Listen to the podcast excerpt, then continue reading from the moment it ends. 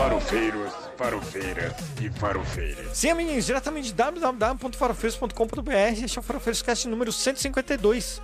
Eu sou o Rodrigo Castro e estou derretendo. Mas não estou só. Temos ela aqui, me aguenta de graça. Eu provavelmente vou fazer uma dívida aí bem grande, porque uma hora ela vai cobrar. Paula Costa.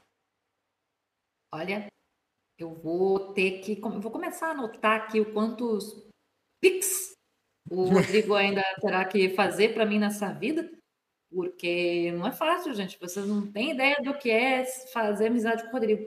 É, é amizade com o Rodrigo quer dizer, tipo, sexta-feira à noite, vamos gravar podcast? É mais ou menos isso, gente. É tipo assim, vamos fazer a pauta, vamos fazer pauta, vamos, ah. vamos, Rodrigo. Vamos falar de um assunto bem leve agora na sexta-noite, vamos falar de guerra. Né? Vamos falar. Vamos falar dos absurdos que está ocorrendo lá na Palestina. Olha só que coisa, que coisa, né? Bom, mas é sempre agradecendo aqui a, a presença de do Firak. O Firak está aí? Não está aí, Firak? Tá. Mas a gente sempre agradece a sua presença, o seu like lá.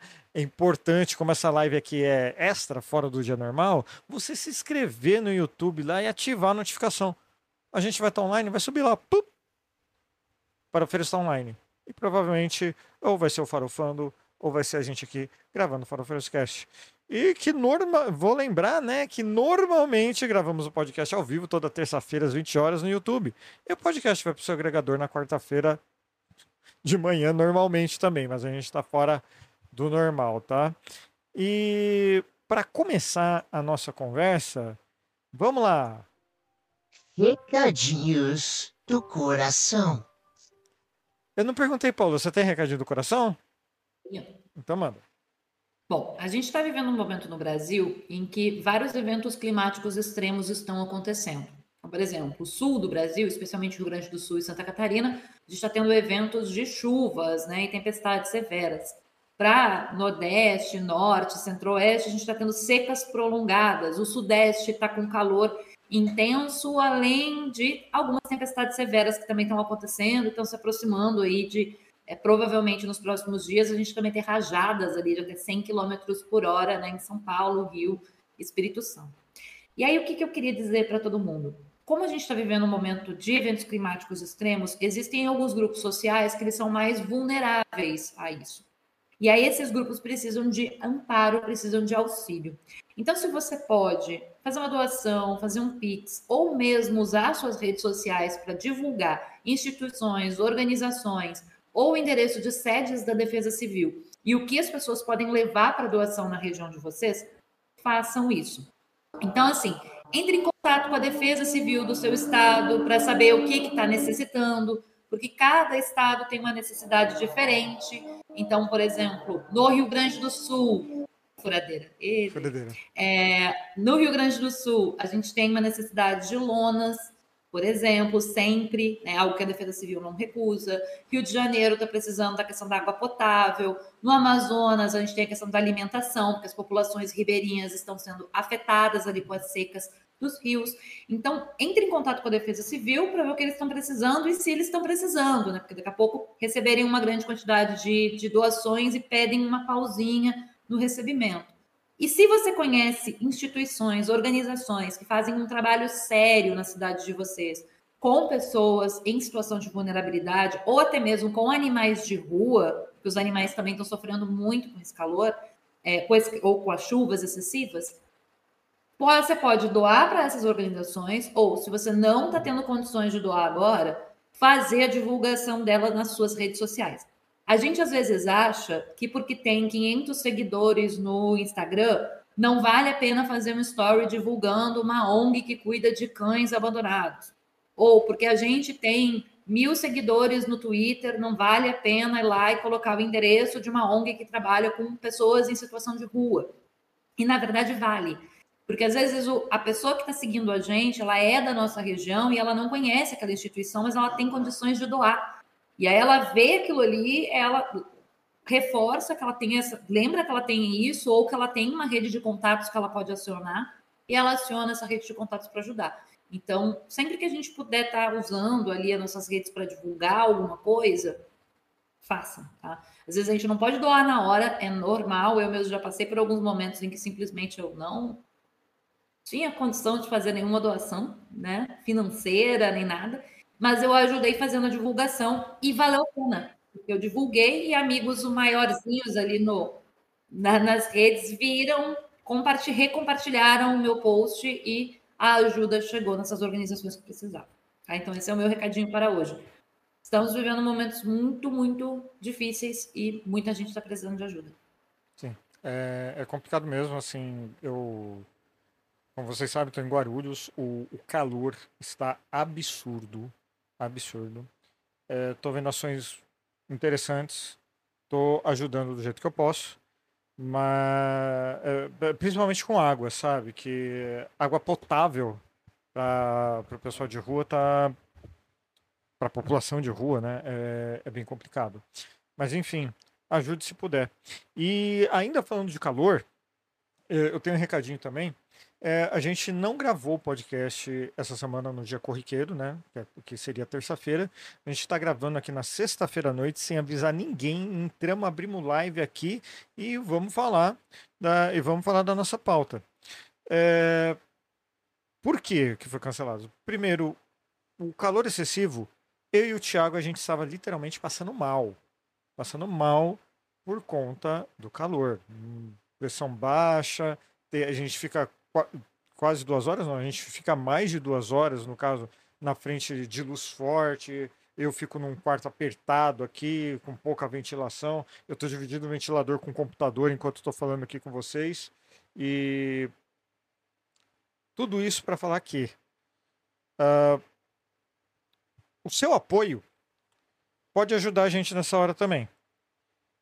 A gente está sempre procurando monetização, certo?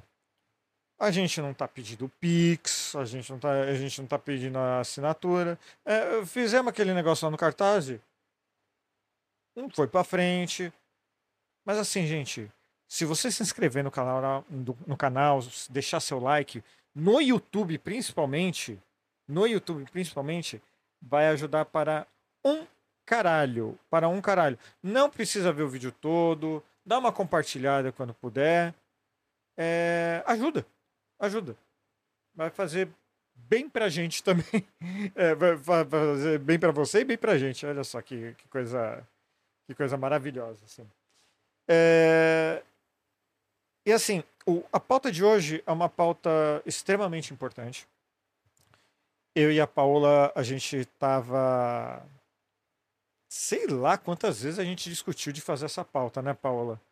Que era importante, que precisava fazer, Uh, enfim, chegou a hora. Eu, eu assim que a Paola, eu e a Paola meio que, não, não sei se foi porque eu vi o, eu comecei a ouvir o, o Vira Casacas, Vira Casacas não, Vira Casacas. Agora já esqueci. Eu acho que foi o Vira Casacas é, da Palestina, é, falando da Palestina e é, e aí a Paola, a gente achou que está na hora mesmo da gente começar a falar do que está acontecendo lá. É aquela história, né? Guerra nunca foi e nunca será boa. Sempre. Até no lado vencedor vai ter gente que vai ter perdido tudo. Ou seja, é, não há um vencedor virtual de guerra nenhuma. E a gente está vivendo uma época que tudo deveria ser contornado, mas não é. E não importa o motivo dos envolvidos, tá? É sempre um general, um velho que fica atrás da mesa enquanto os mais jovens morrem, vão para o campo de batalha. São sempre eles que vão sofrer. São sempre eles que vão morrer que a gente está vendo em, Gaza é uma atrocidade da humanidade, assim, é aquele papo de ver a história acontecendo é é péssimo porque a gente está vendo coisas absurdas e a gente literalmente não tem poder algum sobre o que está acontecendo. A violência entre contra os civis de ambos os lados tem que ser veementemente atacada, independente da motivação. Civil deveria ser a prioridade dos dois lados. Aparentemente não é. O ser humano é claramente um animal bélico. E, que, e o que a gente está vendo, na minha opinião, na opinião do Rodrigo aqui, é um bom exemplo do que um governo conservador pode fazer quando está no poder e é lhe dado condições para fazer tudo o que ele quer. Que no caso, uma guerra, como os Estados Unidos aponta muito, muito claramente, é lucrativo. Né? Só não é lucrativo para quem morre. A gente está gravando esse podcast aqui no dia 17 de novembro de 2023. Até o momento foram mortas 4.600 crianças. Eu não sei você. Mas se tem 4.600 crianças morrendo, é que tem algo muito errado nessa história muito errado. E o mais assustador é que assim, não acabou. Não tem previsão para acabar.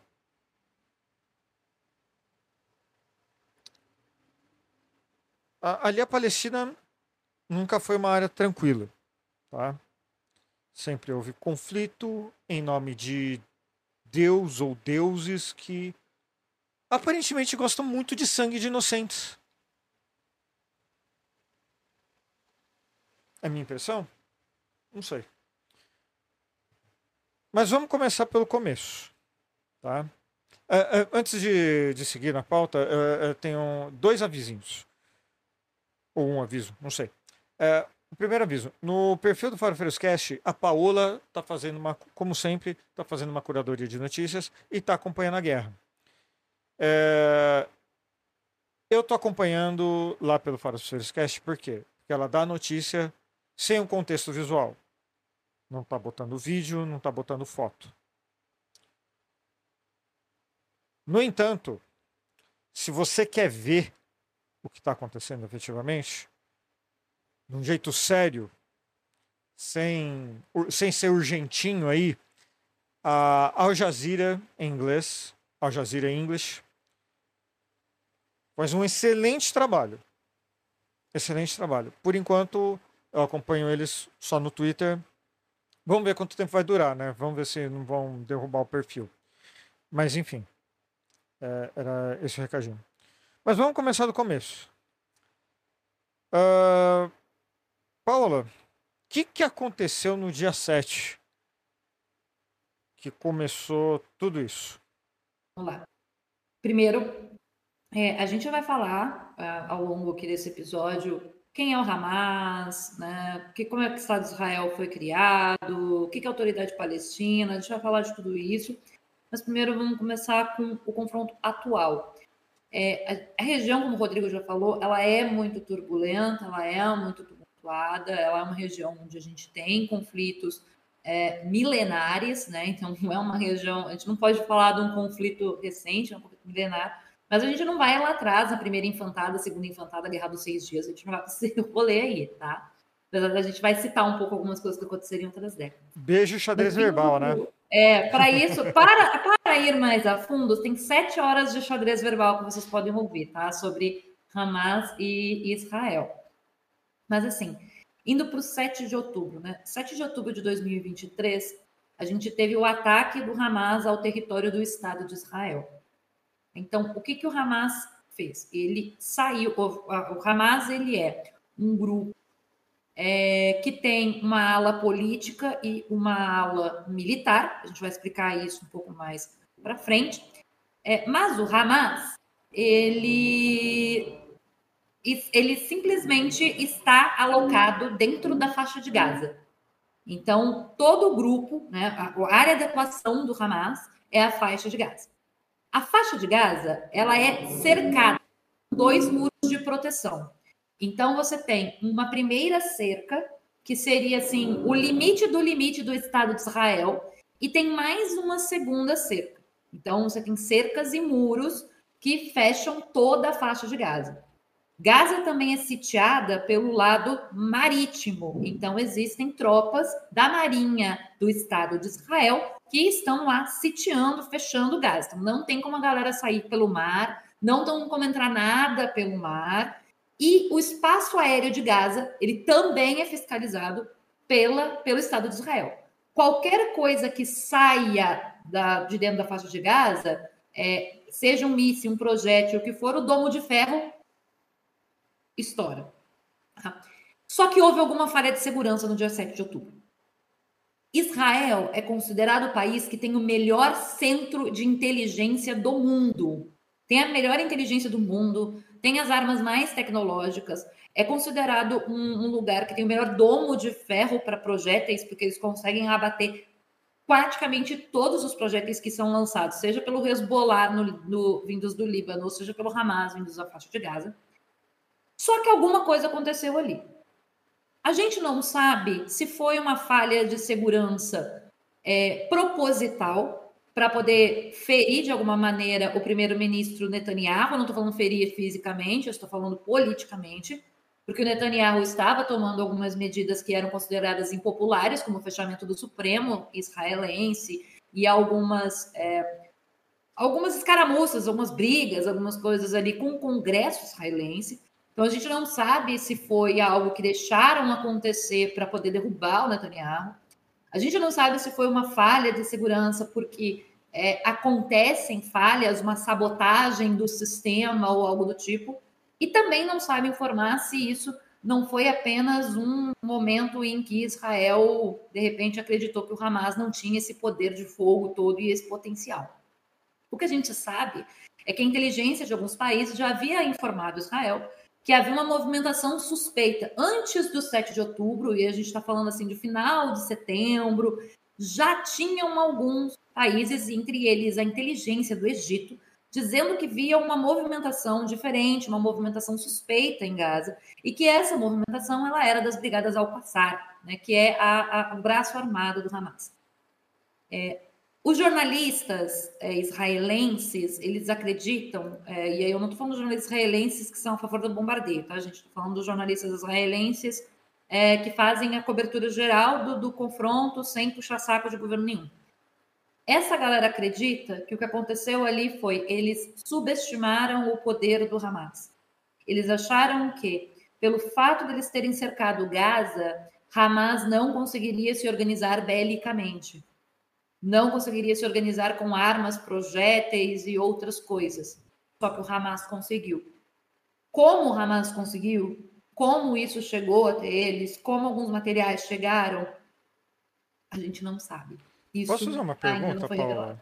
É, eu não sei se é meio teoria é, conspiracionista demais ou algum uhum. tipo, mas é, eu vi algumas pessoas comentando de que o, o, eh, o governo, as Forças Armadas, o Netanyahu, teria literalmente deixado isso acontecer para dar como para ser uma justificativa para o ataque que Israel está cometendo nesse momento. Uh, você acha que isso também é uma possibilidade? Porque é, e assim, é, pode ser um pouco teoria conspiratória, a gente, a gente tem que ter um pouco de cuidado né, a respeito disso, porque não tem é, nenhum tipo de comprovação Sim. a respeito desse tipo de, de, situação. A única comprovação que a gente tem é que teve uma, alguma falha da segurança, tá? Isso a gente tem certeza. Teve uma o falha único fato é que houve falha. Houve falha.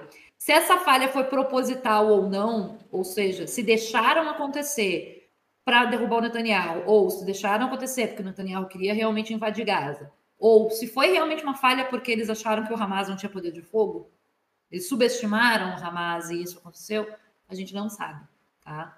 É, é preciso tomar um pouquinho de cuidado. Mas existem algumas teorias, sim, é, principalmente ali de países árabes, mesmo países árabes que têm uma certa aproximação com Israel.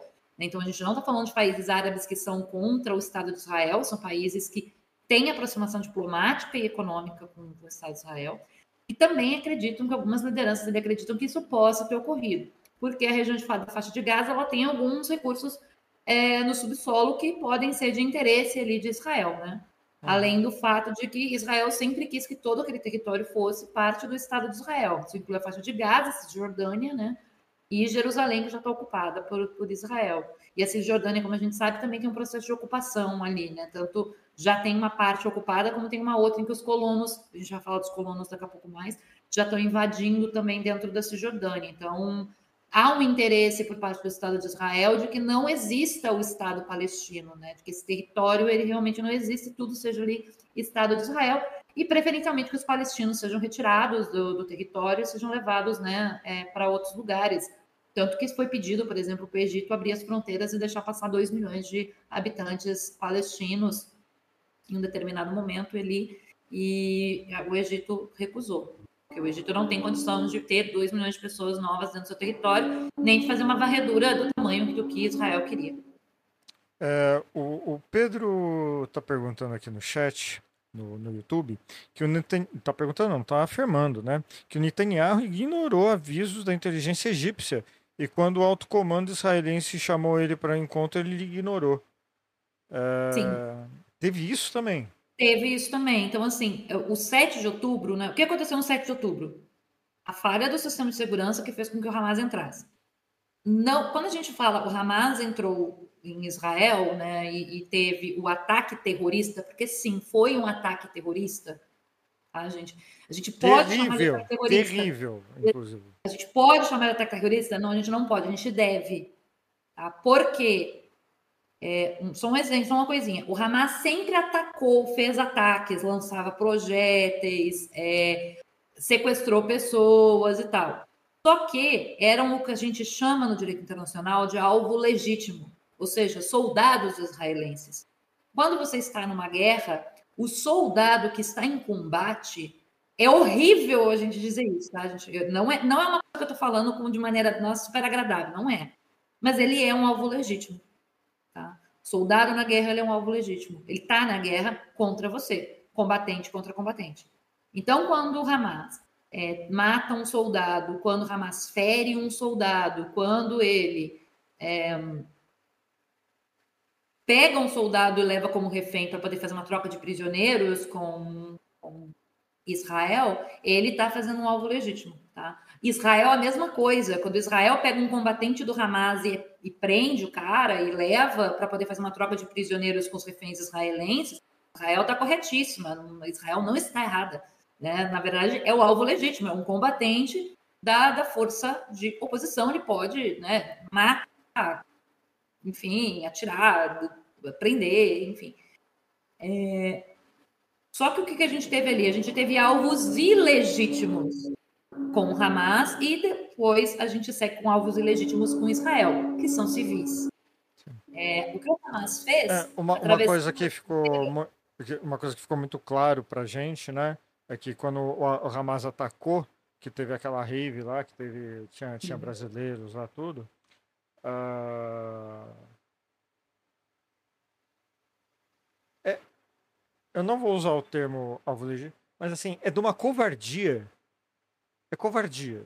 Você uhum. tá literalmente pulando de paraquedas com uma metralhadora na mão, você vai atirar em quem tá numa festa. Não importa quem tá na festa. Tá? Aquela pessoa ali não tá apontando uma arma para você. Então, assim. É, é absurdo atrás de, de absurdo mesmo. E a gente vai continuar falando. É, só, só vou colocar uma questão aqui, Paulo, antes da gente uhum. seguir, que é do. É, eu, não, eu não conheço essa pessoa, acho que essa pessoa aqui está pela primeira vez no nosso canal, chama Ti Gol, Golveia. Ti Golveia. É, eu não sei quem é. Bem-vindo ao canal, viu, Ti, Ti. É, a resposta de Israel parece bastante emocional, tipo, como não esperavam, foram pegos de surpresa, e a resposta está sendo para não demonstrar fraqueza a essa leitura? Ah, Ah, eu não consigo leitura. ver assim. Enfim. Pois é, é, há essa leitura, sim. É, Ti, o que, que acontece? O 7 de outubro, é, ele está sendo chamado em Israel de o 11 de setembro israelense.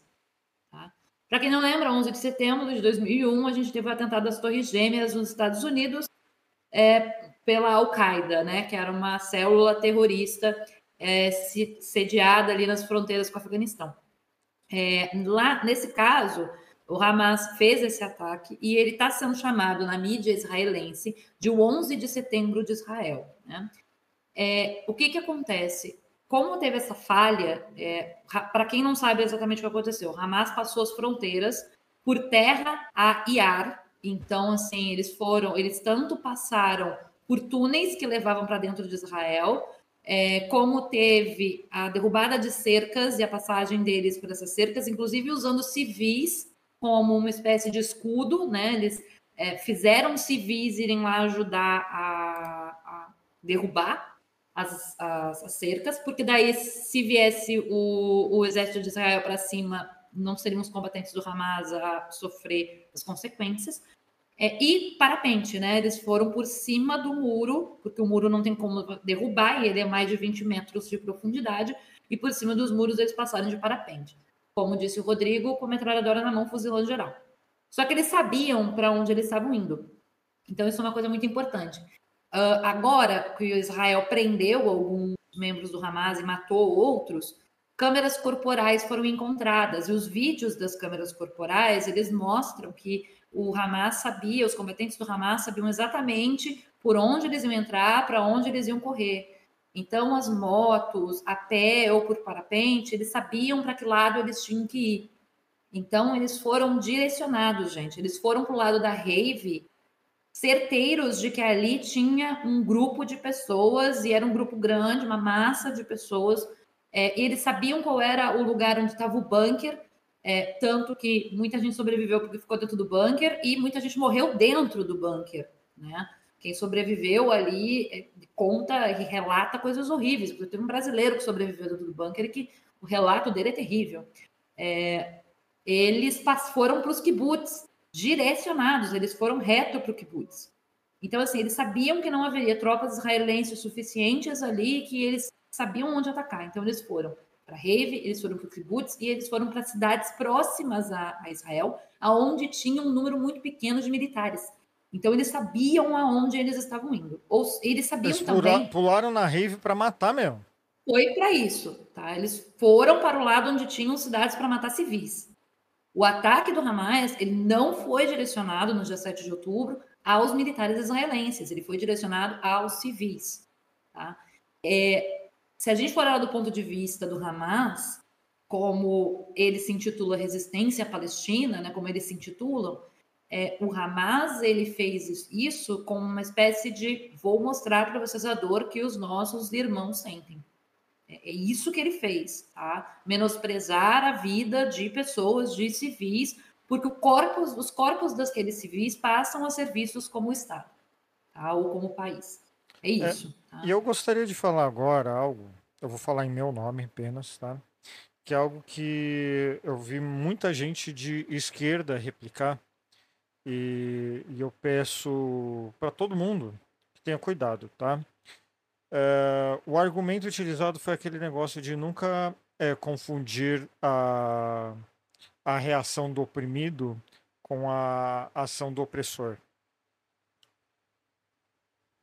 Bicho é inocente morrendo. De maneira absurda e trágica. Não importa se você é de direita, se você é de esquerda, se você é de extrema esquerda, se você é pintado de azul, não importa o seu partido. Se você é a favor de uma pessoa ser assassinada dessa maneira, você pode pedir a revogação da sua carteirinha de humanidade. Tá? Porque não é aqui no Brasil, não é em São Paulo, não é em Guarulhos, não é em Gaza, não é em Israel que a gente tem que ficar do lado da violência. Eu, eu fico, honestamente, é, estarrecido com quem apoia esse tipo de violência, que só vai estar tá dando mais manga ainda para a extrema direita querer armar todo mundo porque tem que se proteger desses malucos. Vai ser maluco enfrentando maluco e a gente no meio? Não. A gente tem que continuar agindo com a razão. Por pior que seja a situação, por mais doída que seja a situação, a gente tem que lidar de maneira sé é, séria. A gente tem que entender que a pessoa que está do outro lado da arma ainda é um civil, independente da nacionalidade dele. Quem está errado é quem está com a arma. Desculpa, Paulo. Vamos lá. Aí o que, que aconteceu ali, né? A gente teve é, essa invasão e a gente teve a tomada de reféns. E aí vem um detalhe, uma, uma, um detalhe muito importante. Muita gente diz assim: é mentira de Israel que tenha reféns. Gente, tem reféns. O Hamas, próprio Hamas disse: estamos com reféns. A questão é que o Hamas não declara qual é o número de, de reféns que eles têm. Tá? O Hamas não está declarando o número de reféns. É, o que a gente sabe é que a maioria são mulheres porque é mais fácil de fazer rendição, então são idosos, são mulheres e algumas crianças. Porque é mais fácil de você fazer rendição do que um homem adulto ou um homem jovem, né? Então se dá essa preferência. É, o que a gente sabe é que são civis, é, a gente, todo mundo, todo mundo, gente, aí um detalhe, outro ponto importante. Israel, todo mundo serve exército. Homem, mulher, dupla nacionalidade. É obrigatório. É obrigatório, é obrigatório para todos. Então, todo mundo passou pelo exército. Esse negócio de assim, ah, todo mundo que está lá foi soldado, menos as crianças. Sim, gente, todo mundo que nasce em Israel ou tem dupla nacionalidade israelense vai servir ao exército. Eu tenho um conhecido que é brasileiro. Quando ele se naturalizou israelense, que ele casou com uma mulher israelense, ele teve que servir. Um ano servindo ao exército de Israel. Então, assim, ele queria, não estava muito afim, mas assim, como ele estava começando a vida em Israel e ele, ele acabou aceitando é, servir. E aí ele ficou lá um ano e tal, aprendeu algumas coisas e ele mesmo falou, o exército de Israel ele é diferente dos outros exércitos do mundo, ele faz coisas que é, civis fazem em outros países. Então, assim, cuidar de asilo, cuidar de orfanato, quem faz é o exército. É, a, dar aula, aula para alunos em situação de alguma vulnerabilidade familiar ali, e que daqui a pouco estão com dificuldade de aprendizagem, quem faz são meninas que estão no exército de Israel e que estão começando a faculdade. Então, assim, é isso que a gente precisa entender. O trabalho que no Brasil é feito por civis, lá tudo é feito pelo exército, tá? Tudo. Tudo, tudo, tudo, tudo. Tá? Então, tem atendimento hospitalar, um monte de coisa que é feita. Limpeza, policiamento, é tudo feito no, por um grupo só, que é, que é o Exército Israel. Aí, voltando. É, o que, que aconteceu ali? Eles tomaram reféns, eles não disseram quantos. A gente sabe apenas que é uma maioria de mulheres, idosos e crianças, pela questão da rendição, que é mais fácil. E assim, o Israel toda semana muda o número de reféns que eles sabem que estão com o com Hamas. Então, um dia ele diz 170, outro dia ele diz 200, outro dia ele baixa um pouco o número. Isso acontece porque foram muitos mortos no ataque de, do Hamas a Israel. E a gente tem duas circunstâncias. A primeira é, muita gente ainda não foi até os necrotérios identificar os corpos.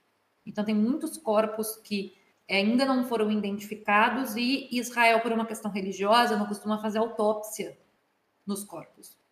Então, eles têm dificuldade é, por uma questão religiosa. Então, assim, eles têm algumas dificuldades, tipo, saber quantas mulheres sofreram algum tipo de violência sexual antes de serem assassinadas, é, se o, o, a morte ocorreu por é, uma, um artefato, por sufocamento, é, ou pelo que, né?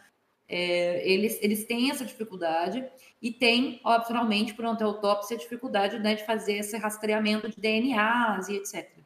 Então, tem um número grande ainda de corpos necrotérios e ainda tem corpos que eles estão encontrando, porque são áreas assim muito isoladas, são áreas desérticas, a galera fugiu do, do Hamas quando o Hamas entrou e tentou correr o máximo possível, alguns não conseguiram.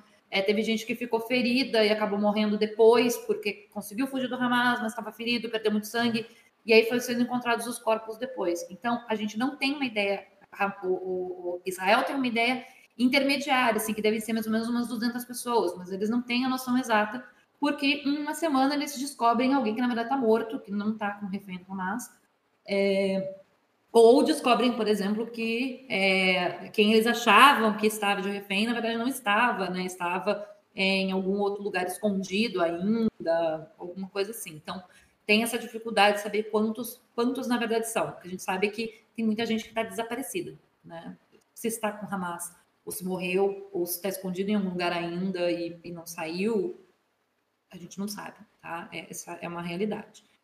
É, sobre esses reféns, existe depois do 7 uma resposta de Israel né, ao território, é, ao Hamas. Né? A resposta de Israel ao Hamas, a gente, tá, a gente viu, foram no começo, né, os primeiros bombardeios ao que o Israel dizia serem bases do Hamas. No começo, os primeiros bombardeios, eles foram é, parte comemorados, em parte se tornou uma questão de apreensão. É, teve uma comemoração por parte dos israelenses, porque é era uma resposta a um ato de violência, né? Então, o Hamas atacou, Israel ataca de volta. É, ao mesmo tempo, uma apreensão das famílias das pessoas desaparecidas, porque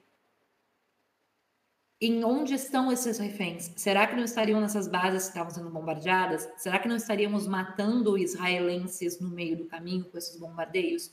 Então havia esse misto. Eu cheguei, eu cheguei a ver uma campanha no Twitter é, infelizmente não, não deve ter ido para frente, mas que era para trocar todos os reféns de, do Hamas por todos os reféns de Israel.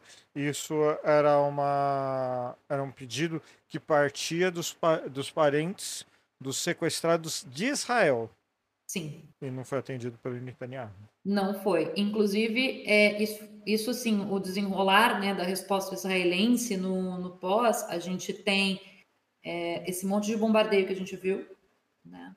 É, esses bombardeios se intensificam, e aí vindo para algumas questões do, do, que se tentou fazer depois, do, depois que Israel teve a, a resposta ao Hamas, né? A gente teve é, governos, reuniões do Conselho de Segurança da ONU, a gente sabe, é, mas a gente teve várias organizações internacionais pedindo para que Israel fizesse uma troca de reféns é, no caso, troca de prisioneiros, então, é, solicitando, tentando fazer essa intermediação de diálogo, em que Israel liberaria todo mundo que está preso e que é palestino, é, e ao mesmo tempo a gente teria o Hamas entregando todos os reféns.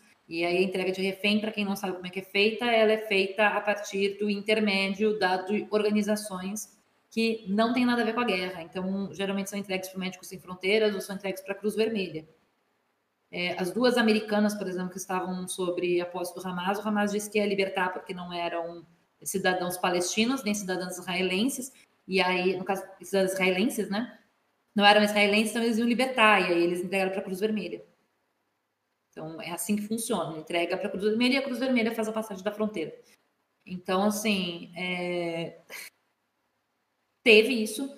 Houve um apelo das famílias dos, dos reféns, tá? É, eles inclusive tiveram um encontro tanto com Herzog, que é o presidente de Israel, quanto com Netanyahu, que é o primeiro-ministro, entregando uma carta para eles, e essa carta dizia que eles queriam a libertação imediata dos reféns do Hamas, e para isso eles é, achavam que a melhor forma seria Israel abrir mão de todos os prisioneiros que eles tinham palestinos e entregar todo mundo para Gaza para ver se, se conseguia é, fazer essa troca. Netanyahu não aceitou, né? E o Herzog ele manteve a, a mesma posição do Netanyahu de não aceitar essa troca de prisioneiros. Então a gente é, é foi a única foi o único momento em que o Hamas estava é, disposto a entregar os reféns. Ele teve um momento ali que o Hamas disse que talvez aceitaria essa troca né, de prisioneiros de Israel com os reféns que eles estavam com eles. Só que a situação se agravou. Né? A gente teve um não, uma negativa do governo israelense, mas a gente teve um agravamento dos bombardeios, dos ataques, e isso incluiu uma incursão terrestre em Gaza. Então, a possibilidade de a gente conseguir hoje ver o Hamas aceitar este tipo de troca, mesmo que o governo de Israel desse a louca e o Netanyahu dissesse vamos soltar todo mundo para pegar os reféns de volta, dificilmente o Hamas vai aceitar, porque isso tornou, essas pessoas se tornaram o escudo humano deles, né? se tornaram a forma que eles têm de tentar barganhar alguma coisa e vai ser usado para barganha, principalmente agora na incursão terrestre. Né? Então, já teve uma incursão ao norte, Israel prepara uma incursão ao sul. É, deixa eu fazer uma pergunta quanto a a desproporcionalidade mesmo aí do poder. Uh, eu, por enquanto, eu não vou dar nomes, né?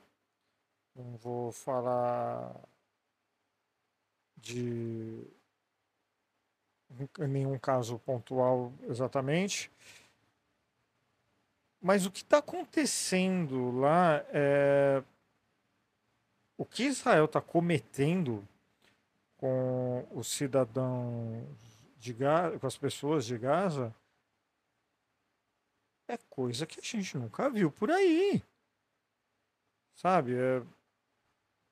Tem diversas guerras no mundo que desumanas mas que consegue ser mais humana do que essa. É, é, é, é chocante, porque a, a, a gente está aqui, a gente está vendo a, a, a posição do governo brasileiro, diplomacia do Brasil, puta que pariu, foda pra caralho, pra caralho, sabe? É, o Lula tá mandando bem também. O, o discurso dele, para mim, tá no ponto mesmo, tendo errado ou não o termo lá, já, já a gente vai conversar disso aqui. Mas assim, com essa quantidade de gente inocente morrendo, por que não para? E assim, eu tô fazendo uma pergunta para você. Eu sei que você não vai saber me responder, né, Paulo? Mas.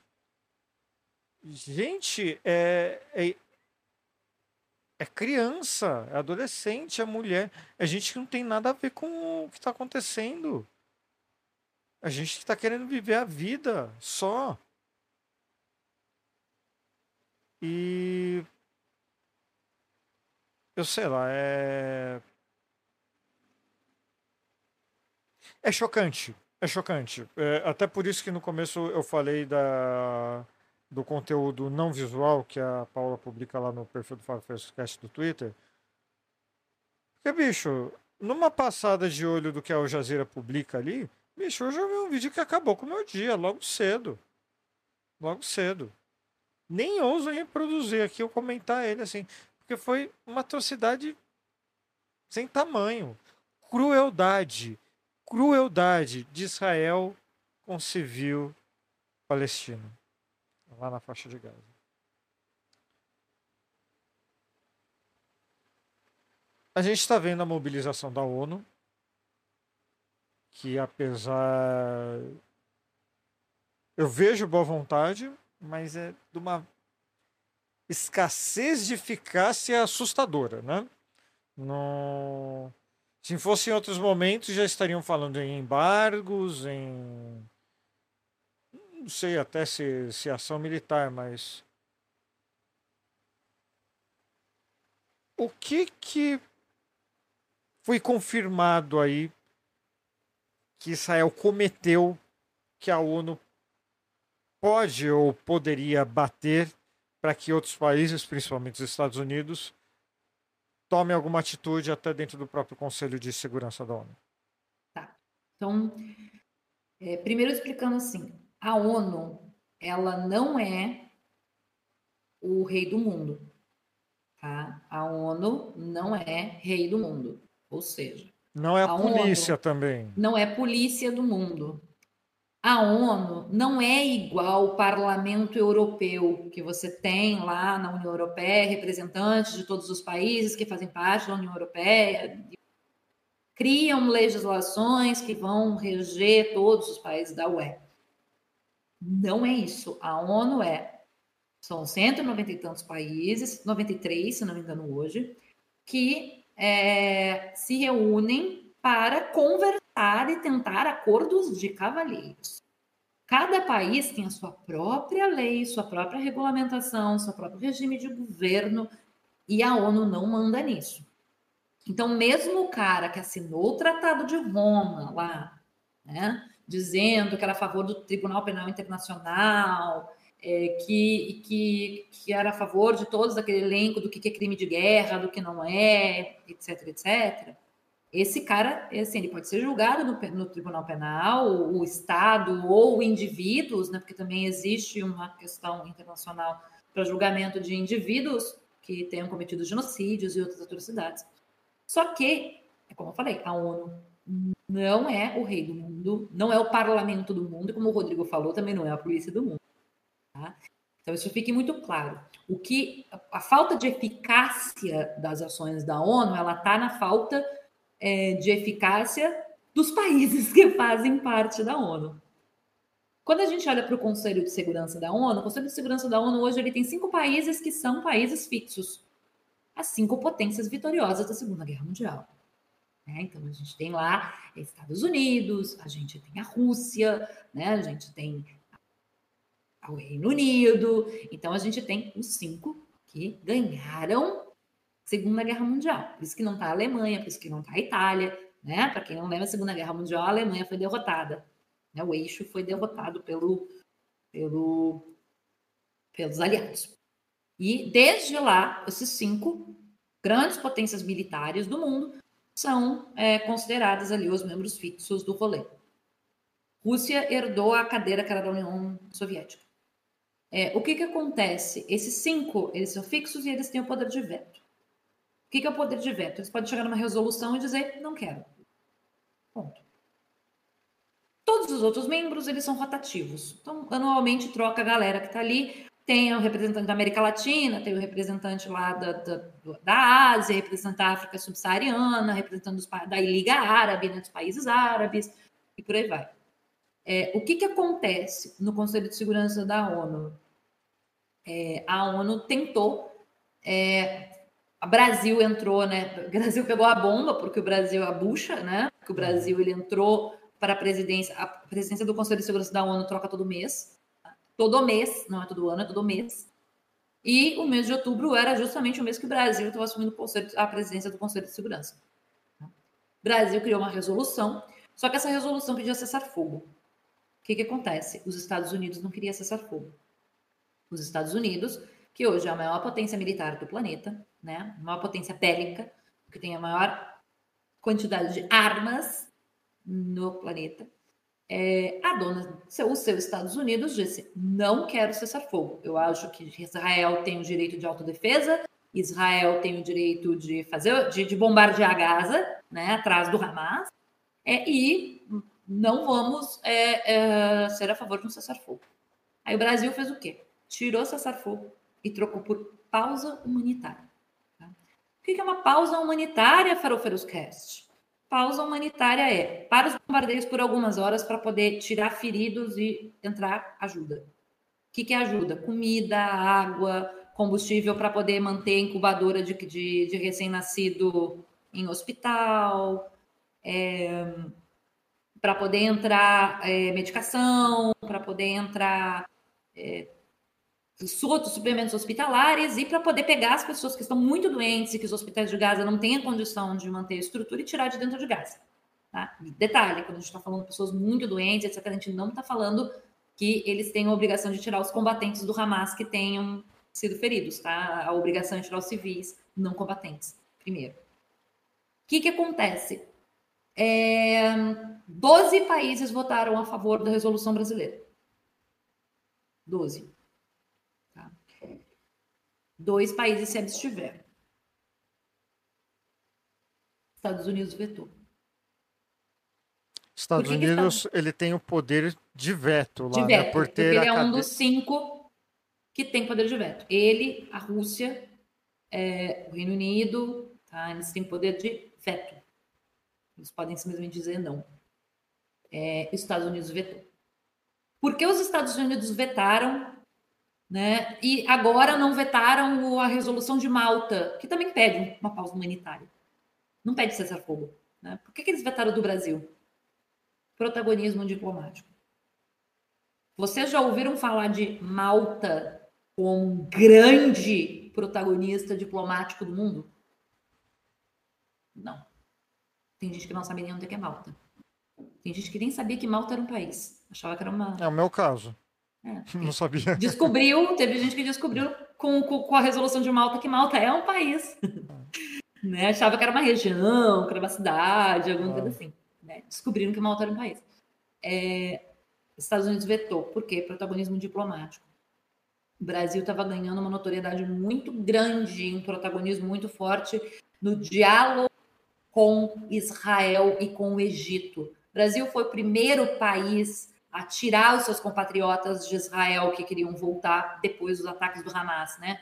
Hamas atacou no dia seguinte, a diplomacia brasileira já estava dizendo podem mandar seus nomes, a gente vai tirar todo mundo aí de Israel, porque a gente não sabia quantos outros do Hamas tinham entrado dentro do território israelense, onde eles estavam escondidos, se não tinham infiltrados dentro do território israelense. Nem sabia o que ia acontecer, né? Exatamente, porque daqui a pouco tem um infiltrado no território israelense e a gente começa a ter uma tentada bomba, ou a gente tem outro ataque do mesmo porte, brasileiros poderiam morrer lá.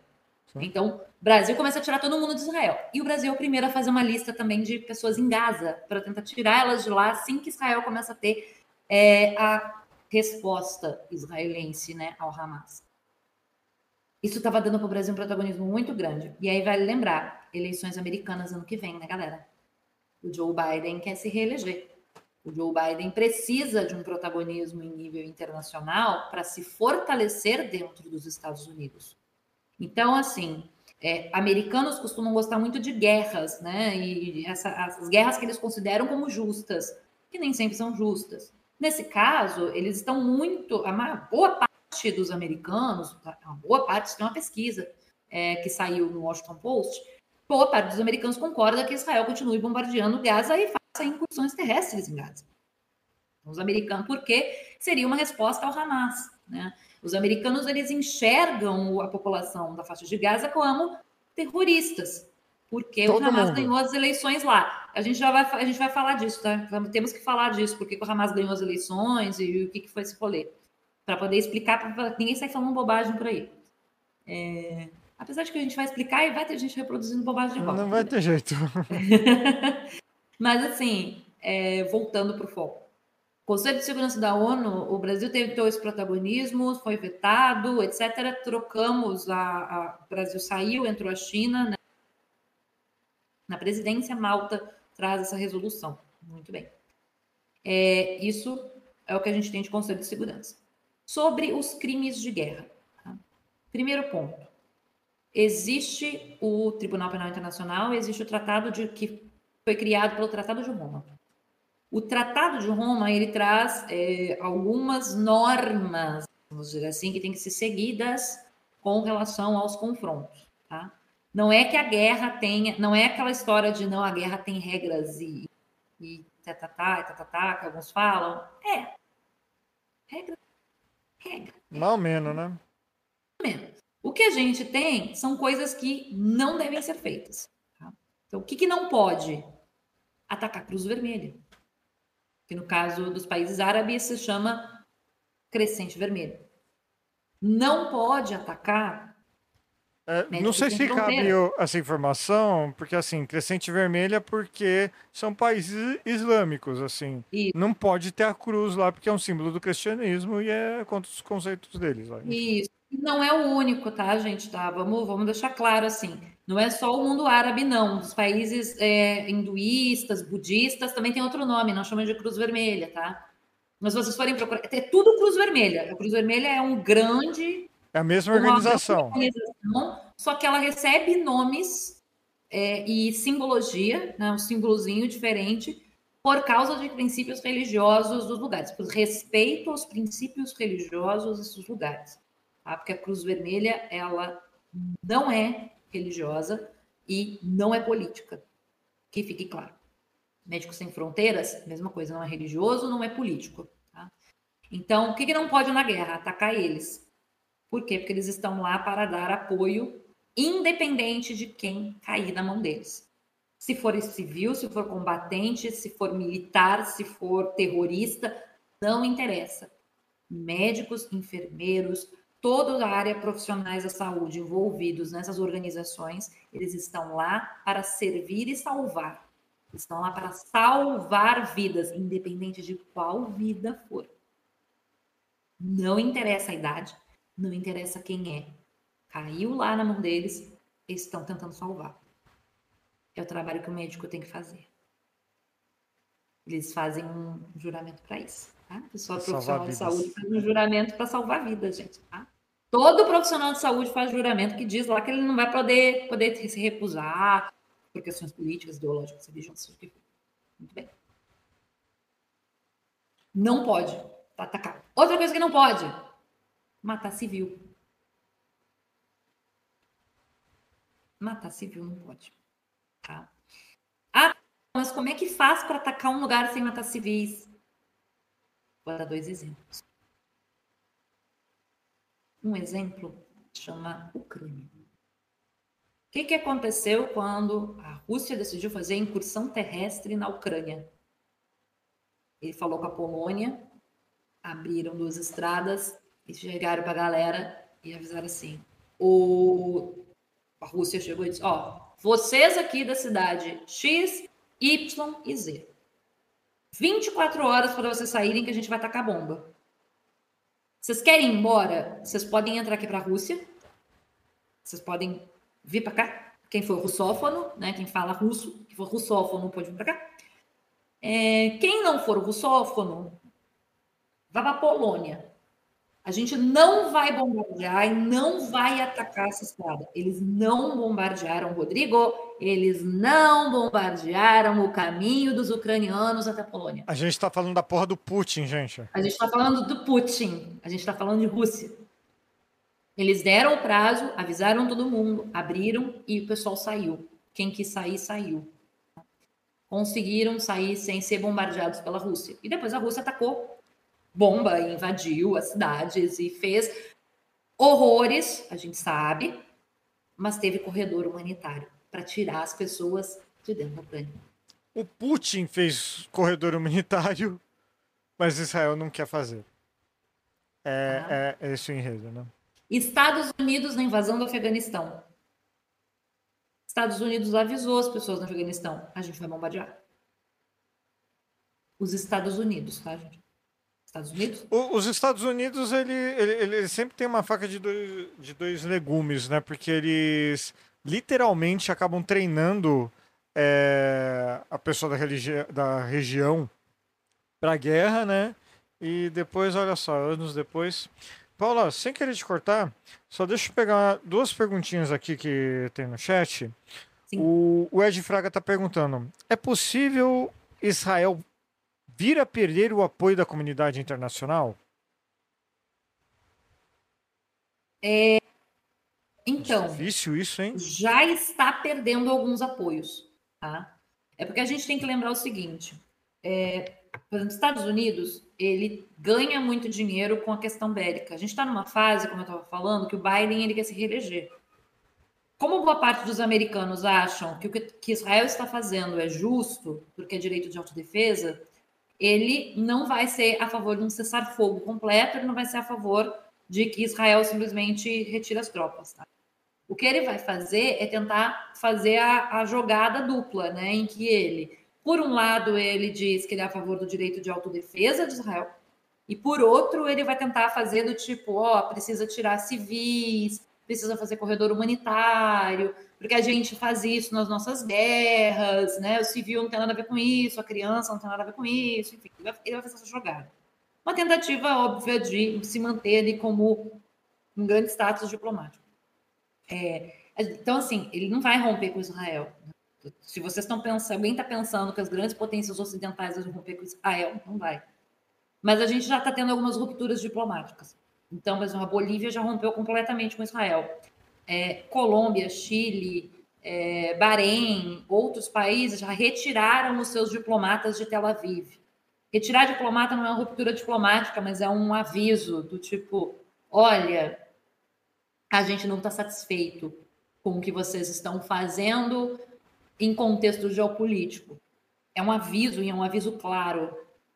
É, muitos países árabes, e eu estou falando das potências árabes, como a Arábia Saudita, é, estão pressionando já Israel a respeito do contexto de guerra. É, querendo que eles façam pausas humanitárias, querendo que eles permitam que a população de Gaza possa sair de Gaza e que a ajuda humanitária possa entrar da maneira que ela entrava antes, 500 a 700 caminhões por dia, irão 10 caminhões, 30 caminhões Sim. por dia. Tá? É, então pode acontecer uma ruptura dos países árabes em algum momento. O Macron, o Macron criticou abertamente em entrevista, né, o Sim. Israel, né? Isso. Macron, isso... É, é, é, Macron, né, que é França, União Europeia, é, fez essa crítica. Não é o primeiro país da União Europeia a fazer isso, tá? A Irlanda é, também fez algumas, algumas colocações fortes. É, a gente teve também algumas colocações mais fortes, né, contrárias a, que está acontecendo em Israel, vindas da Alemanha. É, a Alemanha, no caso, tem, dizendo que era necessário um corredor humanitário para a entrada de ajuda em Gaza, e inclusive a Alemanha pedindo para entrar combustível para os hospitais, né, que Israel permitisse que combustível chegasse nos hospitais, por causa das incubadoras. Tá? É, a Turquia, que faz parte da OTAN, que não lembro, a Turquia faz parte da OTAN, tem feito duras críticas, né? Inclusive, eu estou muito perplexa, porque eu estou concordando com o Dogan. Né? Não é fácil para mim ter que concordar com uma figura política como Erdogan, mas precisamos concordar que ele tem razão, precisam de pausas humanitárias, precisa de acabar com o que está acontecendo. Tá? Mas vão haver rupturas. Só que a questão é, não vai haver ruptura das grandes potências. Então não espere uma ruptura do Japão, Estados Unidos, Estados Unidos, não vai ter Canadá, disso. Espere rupturas de países latino-americanos, é, países africanos, é, países africanos, nesse caso, países africanos é, árabes, né, de maioria árabe ou de maioria muçulmana. É, espere algum tipo de resposta de países árabes do, do da Ásia também, que, que, podem começar a se manifestar e fazer mais essas rupturas, então isso vai acontecer. Tá? Uhum. Grandes embargos não dá para esperar, porque a gente está falando de Israel, Israel tem relações muito fortes com as potências ocidentais, porque foram eles que criaram o Estado de Israel, né? É, tem, é, antes, antes de ir para per, outra perguntinha aqui, dá uma boa noite aqui para o Sérgio Hoff. Tem um canal dele lá de reacts, lives. E, aliás, dá para acompanhar algumas.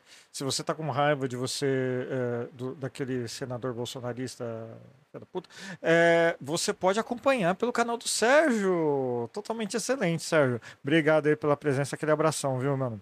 É, e tem a pergunta da Vanessa também. É, é possível acabar com o poder de veto ou estamos lascados, reféns dos mandos das grandes potências? É, é só você responder. Sim, a gente está lascado. Não tem. Estamos lascados. É, é isso. Mas, mas responde direito agora, por favor. É poder de veto, se eles querer, tá? É, então, como o Rodrigo falou, sim, a gente está lascado, porque assim, gente, desculpa, mas Estados Unidos não vai querer perder o poder de veto. Nenhum das grandes potências vai querer perder o poder de veto. Ah, esse é um fato. Então, assim, dificilmente a gente vai conseguir mudar isso no Conselho de Segurança da ONU. É, o que a gente poderia conseguir no Conselho de Segurança é ampliar o número de países que são membros fixos. Então, outras potências também entrarem lá como membro fixo. E vocês sabem qual é a potência que quer muito ser membro fixo mas muita gente com, e muita gente concorda que ela seja membro fixo? Brasil. Que beleza. Tá? Que beleza. Brasil já tentou, está pleiteando, está tentando é que se o Conselho de Segurança não tenha só os cinco, tenham mais e o Brasil seja um dos membros fixos, ou seja, membro com poder de veto? É, dentro do Conselho de Segurança da ONU. E tem bastante gente que concorda com a entrada do Brasil, que muita gente diz assim, mas o Brasil, ele, ele para, para internacional. Não, gente, não somos para internacional, Ernesto Araújo não é mais o nosso ministro das Relações Exteriores. E mesmo quando ele era, ele não conseguiu transformar o Brasil em par internacional, porque temos pessoas maravilhosas na Corpo diplomático do Brasil. Tudo, que fizeram tudo, tá? Para manter as nossas relações e tal. Os caras são bons. São bons. São 1.700 diplomatas, mais ou menos, hoje, os caras são bons. E aí, assim, nossa diplomacia é boa. É, a gente participou da construção da Carta da ONU dos Direitos Humanos, o Brasil presidiu a primeira reunião da ONU. O Brasil abre todas as Assembleias Gerais da ONU, não é à toa. Tá? A abertura da Assembleia Geral da ONU acontece porque temos corpo diplomático Sim. muito bom desde o primeiro dia da ONU. O Brasil ajudou a criar o Estado de Israel é, por causa do contexto de perseguição dos judeus no Holocausto. Então, assim, é, o Brasil ajudou em cessar fogo na região é, ali do Oriente Médio. O Brasil, ele sempre foi a favor da solução de dois estados, em que a, houvesse a criação do Estado palestino. O Brasil reconhece a Palestina, inclusive, com, desde 2010, o Brasil reconhece a Palestina como território autônomo. É, então, assim, a gente, o Brasil é um país que pode entrar lá. Isto ajudaria e deixaria a gente menos lascado no Conselho de Segurança. Não só o Brasil, mas outras potências, né, entrarem, deixaria a gente menos lascado. Mas o poder de veto não, não dá para acabar, não, Vanessa, porque a galera não vai querer. É, desculpa, houve uma confusão aqui no chat, porque eu, eu, eu falei besteira. A, a Vanessa perguntou se, se o Brasil fosse membro permanente, eu não entendi, eu não tinha, eu não li direito, para variar. É, se o Brasil poderia vetar o veto. Eu falei que sim, daí o Pedro falou que não. Não, realmente não. Não tem esse vetar negócio de vetar veto, o veto. Não existe. Não existe. É, se alguém o veto, vetou, está vetado. É, mas Já. o que poderia ter acontecido se o Brasil. Se, se, no mundo tópico em que o Conselho de Segurança da ONU tivesse aceitado já outros membros fixos e o Brasil fosse um deles, talvez não tivesse rolado o veto dos Estados Unidos. Por quê? Porque aí você tem, porque aí você está dialogando de igual para igual. Você vai vetar o meu, eu posso vetar o teu. Tá, entendi. Entende? Porque o Brasil não tinha poder de veto. Então, se os Estados Unidos chegassem com uma resolução maluca, o Brasil não tinha como vetar. Mas Sim. se tivesse poder de veto, a, a, a, conversa passa a ser de igual para igual. Sim. Pede igualdade. E aí você tem uma possibilidade maior de um diálogo, né? Sim. Uh, Paulo, vamos avançar um pouquinho aqui na pauta. Vamos falar do, do partido Hamas, né? Porque assim é, é preciso distinguir. Existe a célula terrorista assassina chamada Hamas. Só que existe partido também. Eles nasceram juntos, se separaram? O, o que que acontece? Eu vi muita entrevista de gente que é do partido Hamas totalmente contra com que o, a, o, essa chamar de facção, não sei o nome correto, é, fez e está tá promovendo. Agora, me explica pra gente. Então vamos lá. A história do Hamas é longa, mas eu vou dar uma resumida, tá? Uhum. Basicamente, o que, que aconteceu ali? É, a gente sempre teve, como o Rodrigo falou, vários conflitos na região desde o momento, desde 1948, quando Israel foi criada. É, houve um período em que Israel começa um processo de expansão sobre os territórios palestinos. E aí, nesse processo, se cria a OLP, tá? que é a Organização pela Libertação da Palestina. A Organização pela Libertação da Palestina, ela tinha toda uma influência da Liga Árabe, ela tinha representantes de vários núcleos sociais, de vários núcleos políticos e tal. E ali é, eles queriam basicamente que a Palestina se tornasse um Estado independente. No meio desta confusão toda, porque eram muitos grupos diferentes, você tem, você começa a brotar alguns grupos políticos distintos.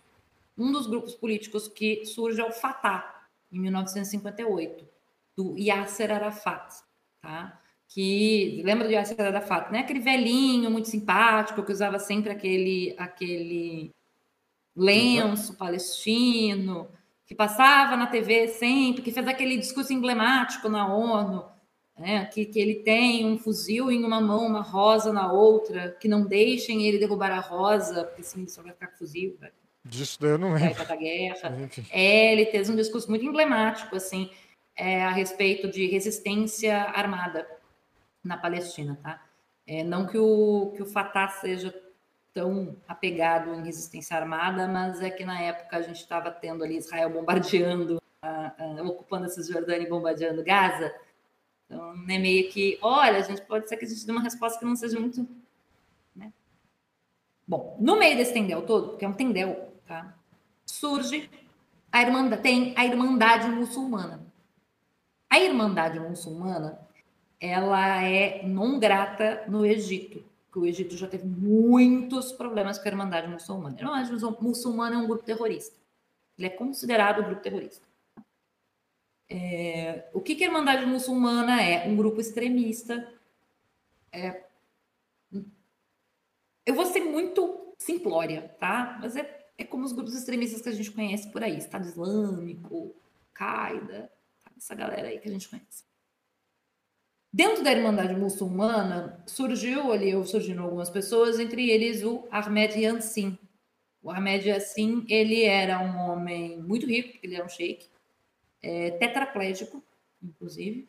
É, ele dependia de pessoas que fossem seu braço direito, né, ali para poder conseguir se locomover, se alimentar, fazer coisas básicas do dia a dia. Ele era muito carismático e ele era da Irmandade Muçulmana. E ele começou a. Ele, ele, era, ele era refugiado palestino, né? E ele volta para Gaza e ele começa a criar uma série de estruturas de caridade, obras assistenciais muito ligadas ao vínculo religioso islâmico. E aí, nisso, do, do, de ter um povo ali na volta dele e etc., essa galera que está na volta do, do Yassin, eles criam o Hamas. É, o Hamas ele é criado e ele é uma dissidência, uma espécie de dissidência da Irmandade Muçulmana, é, e ele é individualizado né, da, da Irmandade Muçulmana na década de 80, final dos anos 80. Por que, que a, o Hamas é criado? Ele é criado com duas finalidades. Uma finalidade é política e a outra finalidade, infelizmente, é bélica. Você tem, é, desde 1968, 20 anos antes do Hamas ser criado, você tem uma ocupação de Israel em territórios da Cisjordânia e você tem a ocupação de Israel do território de Gaza. É, ocupação mesmo, tá, gente? É, Cisjordânia e Israel perdem autonomia política, principalmente Gaza. Gaza perde para Israel totalmente autonomia política. Israel passa a ter assentamentos lá dentro, assentamentos militares Tá? E assim, a população fica à mercê do Estado de Israel. E isso, óbvio, gera ódio, gera raiva, gera ressentimento, gera criação de grupos extremistas, né? gera, gera esse poder né, que o ódio tem, né? O ódio é um poder mobilizador. É, é, o, é o ódio do oprimido, né? Que isso daí é uma força que em nenhuma situação a gente pode Exato. desconsiderar. Exato. E aí o Hamas ele surge com essas duas vertentes tá? Um braço armado e é, eles são a mesma, eles são um grupo só, né? Eles são um grupo, só que esse grupo tem duas correntes, né? Tem a parte armada e tem a parte partido. Assim como o Hezbollah. Mesmo jeitinho do Hezbollah, que tem partido, parte política e a parte armada. Igualzinho o Hezbollah, tá? Nesse sentido é igual ao Hezbollah, tá? As ligações são diferentes, a criação é diferente, a localidade é diferente, mas assim, a formulação é a mesma. Você tem a parte política, você tem a parte. É... O que, que acontece com o Hamas? A parte política do Hamas ela vai se opor ao Fatah. É, o Fatah, o partido do Yasser Arafat, é, ela se opõe ao Fatah, porque até aquele momento o Fatah queria a criação de um Estado palestino a partir de um diálogo com a ONU, ou a partir de um diálogo com o Estado de Israel e quem mais fosse interessado nisso. E o, o Hamas ele não via é, um interesse dos organismos internacionais em se criar o Estado palestino, que ele via era uma Israel ocupando o território palestino e é, cada vez mais enxotando os palestinos é, do, daquele território que, em tese, era dele, que né, na prática, na verdade, era deles, né? Daquele território deles. Então, o braço político do Hamas ele surge para ser um partido de oposição ao Fatah. Né? Então, eles querem ser uma oposição política ao Fatah. Muito bem. Só que existe a Brigada Armada. E essa Brigada Armada, ele tinha o desejo de estabelecer o Estado Islâmico toda, de toda a Palestina e essa brigada armada ia para cima dos soldados de Israel, porque a ideia era enxotar Israel de dentro do território de Gaza na bala. É isso. Tá? Então, assim, eles tinham uma resistência armada. Então, a gente tinha, de um lado, a parte política, sendo uma oposição ao Fatah e buscando é, uma tentativa de, em algum momento, participar de um processo eleitoral, legislativo, etc. E, do outro lado, a gente tinha tem o braço armado que estava tentando remover, retirar e fazer ataques aos é, assentamentos israelenses dentro de Gaza na tentativa de tirar é, aquele grupo dali. Houve uma guerra civil, inclusive, entre esses, esse, esse grupo armado e o Fatah.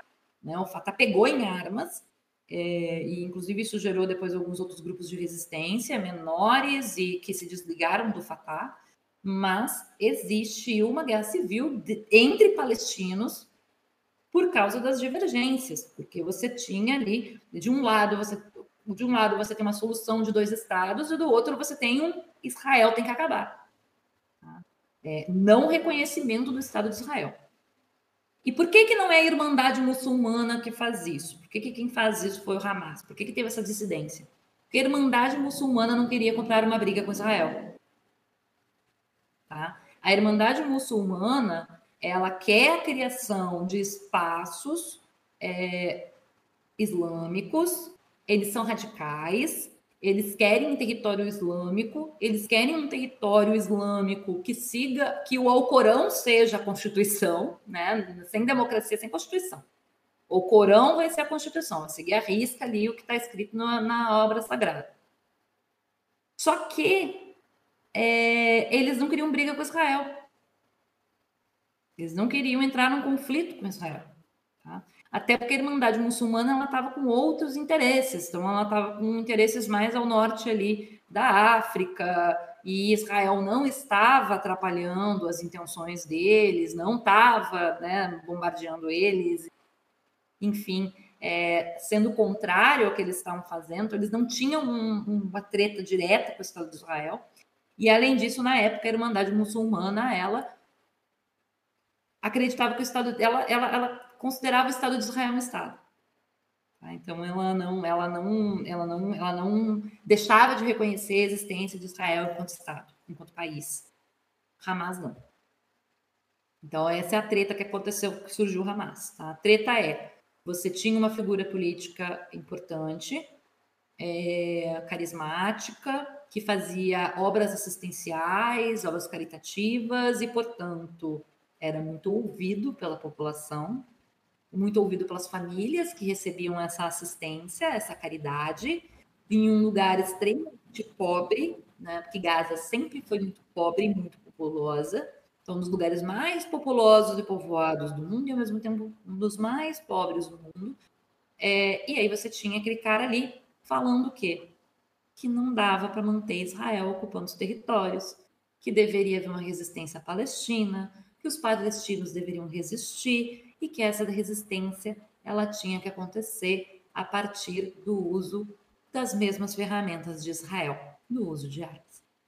E aí você tem a, uma dissidência da Irmandade Muçulmana, você tem uma dissidência de outros grupos e você tem a criação Hamas. É, Hamas, enquanto é, como é que ele se mostra para o mundo, né? Ele se mostra oficialmente em 1988, que é quando ele cria a, a primeira carta do Hamas. Essa primeira carta do Hamas, ela diz que há um desejo do Hamas de estabelecer o Estado Islâmico em toda a Palestina. Tá? Então, toda a região que compreende Cisjordânia, Gaza, o Estado de Israel e partes da Jordânia passariam a ser todas um Estado só, né? muçulmano, é, onde o Alcorão seria a, a regra, né? Para quem não sabe, o Hamas ele é bastante incisivo com algumas questões, ele, ele é bastante conservador né, na, na, no islamismo, ele tem esse viés bem conservador no mundo islâmico. E, ao mesmo tempo, né, alguns grupos é, também ele não é, reconhecia, nessa carta, ele não reconhece Israel como Estado soberano, como pai soberano. Por que 1988? Alguém vai perguntar, por que, que né, foi em 1988? Porque em 1988 a gente começa os acordos de Oslo. É, em resumo, acordos para que parem de se bombardear. É isso. Tá? Acordos para tentar fazer pararem de se bombardear. E porque a OLP começa a ganhar muita força e a, essa organização da libertação da Palestina passa a ser reconhecida internacionalmente como a voz palestina. A voz da Palestina, a Palestina passa a ser vista como um território autônomo, tá? passa a ser passa a fazer parte da, da, da ONU como observador, que até então não foda-se a Palestina, era me foda-se a Palestina, ela passa a ser membro observador, ela não tem voz, mas ela pode observar, ela pode participar ali é, assistindo essas assembleias, uhum. e a OLP passa a ser vista como existente, então a Organização da Libertação Palestina, que passa a não ser chamada de OLP, ela passa a ser chamada de Autoridade Palestina. Então, em 1988 é que isso vai acontecer. E aí esses acordos, eles vão de a ONU dizendo que existe uma autoridade palestina, é, essa autoridade é o Yasser Arafat, né, essa, essa figura de liderança, e vai participar, vai passar a participar das assembleias da ONU, primeiro como observador e mais tarde também como alguém, como um país, é, como um, um, território, né, um estado autônomo que pode ter fala, e é por isso que Yasser Arafat, em determinado momento, vai fazer uma fala na ONU, nas na Assembleia Geral, e a gente tem é, uma, uma, um confronto né, direto ali entre o Hamas e o, nesse momento, Partido Fatah. Né?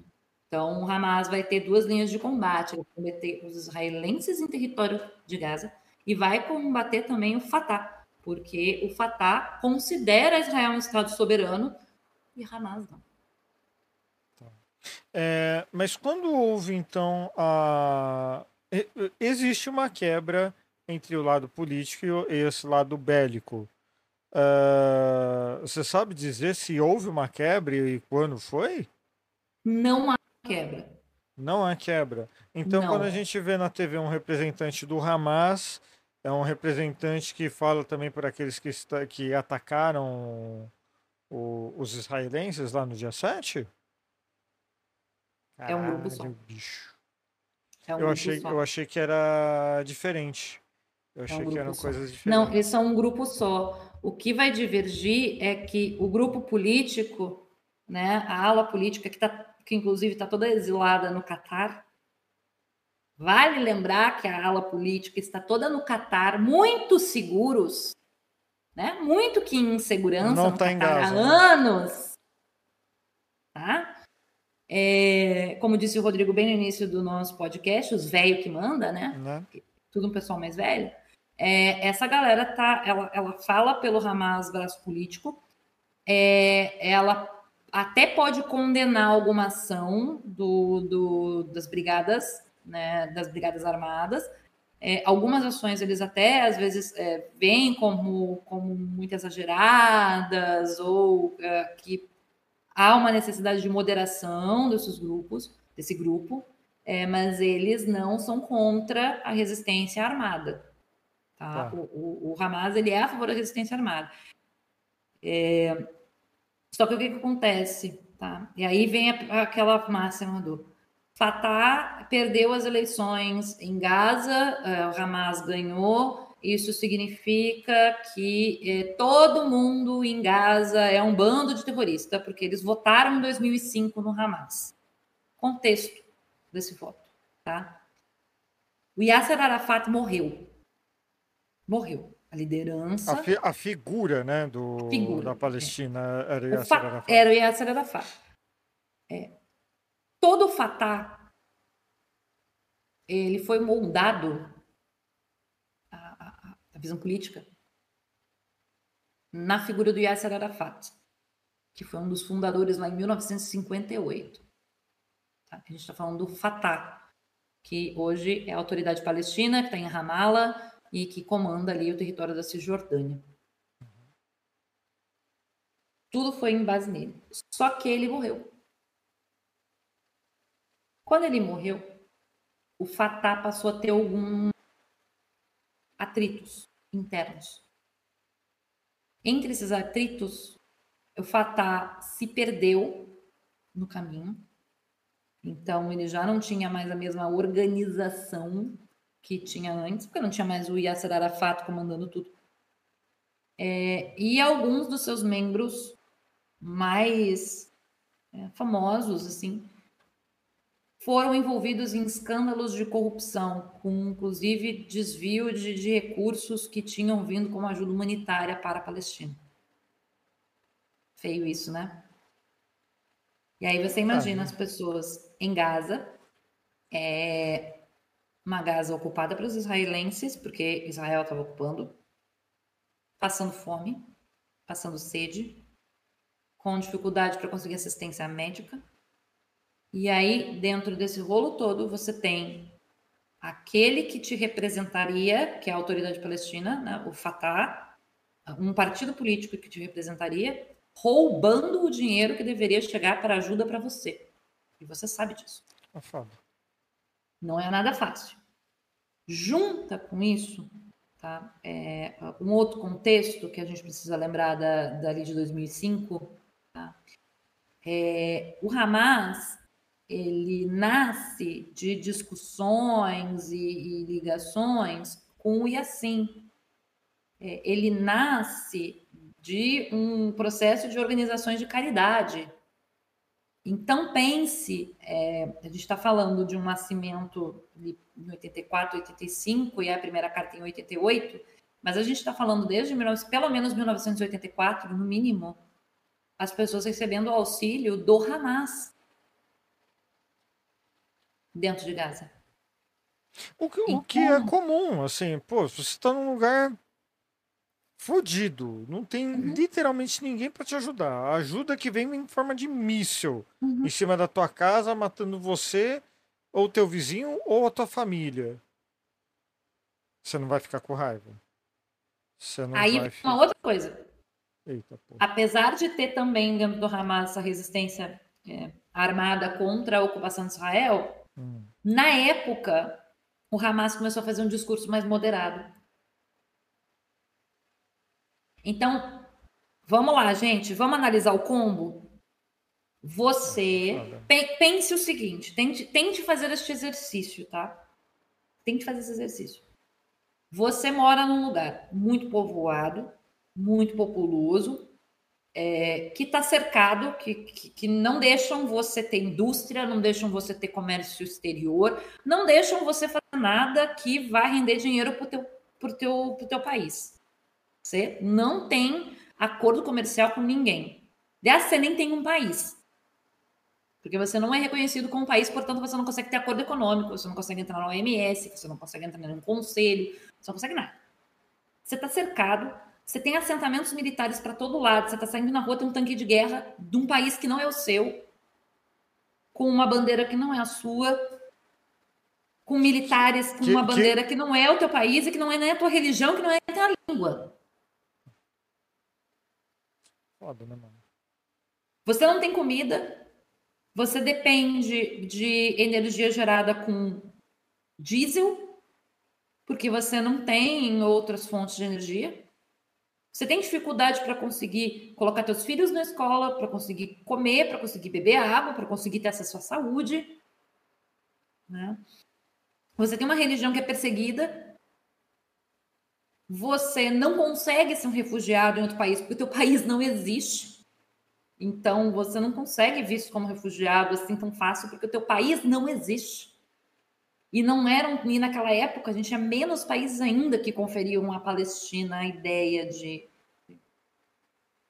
E aí, nesse combo todo, que tua cabecinha já está fervilhando, o partido que te representa na autoridade palestina, que está com a autoridade palestina, aparece roubando, com escândalos de corrupção. Roubando doação, hein? Não é qualquer. Assim, Dinheiro que vem de causa humanitária. A gente não está falando roubando imposto, porque eles não são país.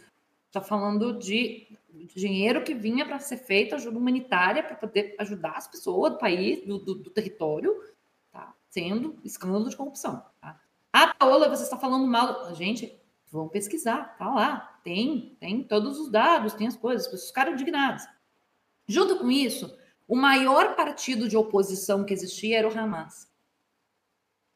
E o Hamas chega e diz assim: a gente não vai fazer nada feio a gente não vai atacar, vamos moderar, mas ter essa brigada armada aqui vai ser mais para a gente ter um ter uma reservinha ali de, de, uma galera, né? Caso aconteça alguma coisa, tá? Mas não, não, não vai ninguém, tá tudo de boa, nós vamos fazer paz e tal. Que o Hamas faz? Faz esse discurso. E aí Israel tem uma brilhante ideia, que Israel sempre tem brilhantes ideias, né? Genial. A genial ideia de Israel em 2005 foi, de maneira unilateral, desocupar Gaza. O que significa de maneira unilateral? Tá? Para a nossa audiência. Israel poderia ter chegado no Fatah e feito um acordo para o Fatah dizer assim: olha, Pessoal de Gaza, eu fiz um acordo com Israel e Israel vai desocupar porque fizemos um acordo diplomático. Se fosse bilateral, teria acontecido isso. A autoridade palestina teria dito: ó, foi a gente que conseguiu a partir de um, uma discussão, uma conversa, né? Um, não, Israel simplesmente disse: sai daí.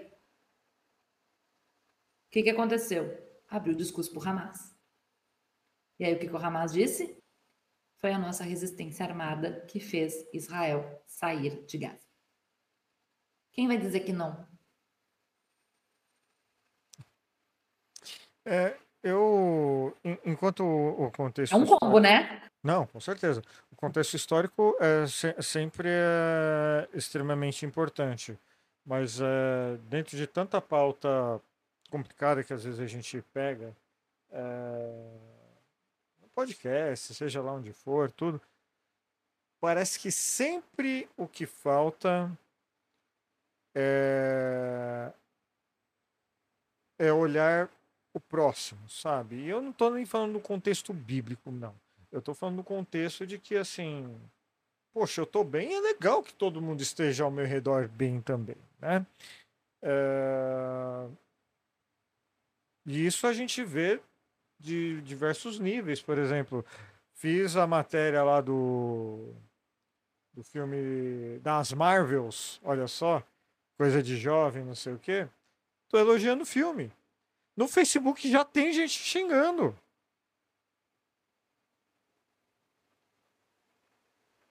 Agora imagina se você tá que você está num ambiente extremamente hostil e acontece algo desse jeito, o que, que você vai fazer? É... E lembra 5, tá, Rodrigo? De, de, de Gaza, tá? É, com esse combo todo aí, o Hamas não ganhou presidência, porque ele não se candidatou, ele só se candidatou legislativo. O que aconteceu foi que eles conseguiram um grande número de parlamentares eleitos em Gaza. Uhum. Foi isso que aconteceu, tá? Pra, Mas isso, isso já foi, foi... foi... eleito, como se tivessem posto um grande líder assim lá. E na verdade foram eleições legislativas. Não, mas é, é que assim, já é o É importante salientar, sabe? E aí existe uma virada de chave que é uma espécie de que é um golpe que o Hamas dá, entendeu? De por eles terem um parlamento grande, porque Gaza tem mais gente que Cisjordânia, eles tentarem tirar o Fatah da jogada e Tipo igual a gente acha que o Lira tá querendo fazer, sabe? é mais ou menos que mais ou menos o que a gente acha às vezes que o Lira tá querendo fazer. Sabe? Assim. É, é muita coisa. É, Tem muitas ramificações. E, e tudo gira em torno da falta de compreensão, de entender o próximo, sabe? E é uma falta de compreensão básica, assim, tipo, o próximo precisa ter um lugar para morar, precisa ter a terra dele, ele precisa ter ah, o comércio dele, ele precisa ter trabalho, precisa ter estudo, esse tipo de coisa, que são reivindicações que a gente vê aqui no nosso país, mas ela tá pior que aqui, bicho. É, O, o Pedro aqui tá falando, tem uma entrevista no Xadrez Verbal da última semana com um TI brasileiro. O que, que é TI brasileiro? Que Foi. trabalha. Entrevista com o Jeff Nascimento. O Jeff, nosso amigo Jeff. O Jeff? O Jeff, nosso amigo, que ele é especialista em direito internacional, né? E ele Sim. deu uma entrevista para o Xadrez Verbal muito boa na semana Ah, passada, tá. falando Ele, sobre ele é, ele é advogado do Oxfam.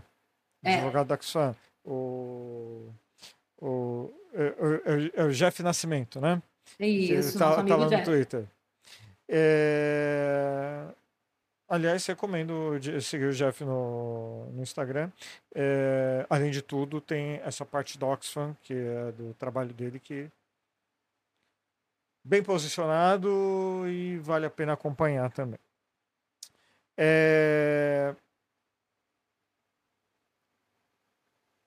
Eu, esse aqui não, esse aqui não vai ser o último episódio que a gente vai estar falando da, da causa palestina, nem da Palestina efetivamente, porque assim, a gente não chegou na metade da pauta e já tem quase duas horas de gravação de podcast. Como aqui ainda não é o, o xadrez farofal, va- va- vamos abrir uma franquia aí do xadrez verbal já já. É, eu vou pedir para Paola, Paula, para esse primeiro momento, porque a gente vai voltar nesse assunto. Que, que você acha interessante a gente abordar aqui? Porque, assim, é, a diferença de forças é imensa. A falta de pesar, na falta de uma palavra melhor, humano de Israel com, com a população palestina, assim, a gente está vendo as declarações absurdas ali do, do governo de Israel, né? Falando que a população da, da sombra. Bicho. Isso daí é coisa de que, que, que, que judeu correu a vida toda.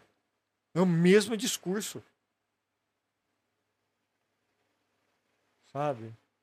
Então eu vou pedir para você, Paula, o que você achar importante a gente completar agora aqui nesse primeiro momento, porque a gente vai ter que voltar nesse assunto.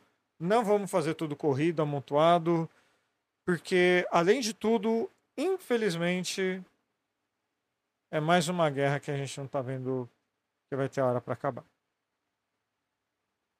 Vamos lá. Primeiro, além do Jeff, é, o Pedro, eu sei o que o Pedro está comentando, é, teve uma outra entrevista que foi com realmente um técnico em informática que morou em Ramallah.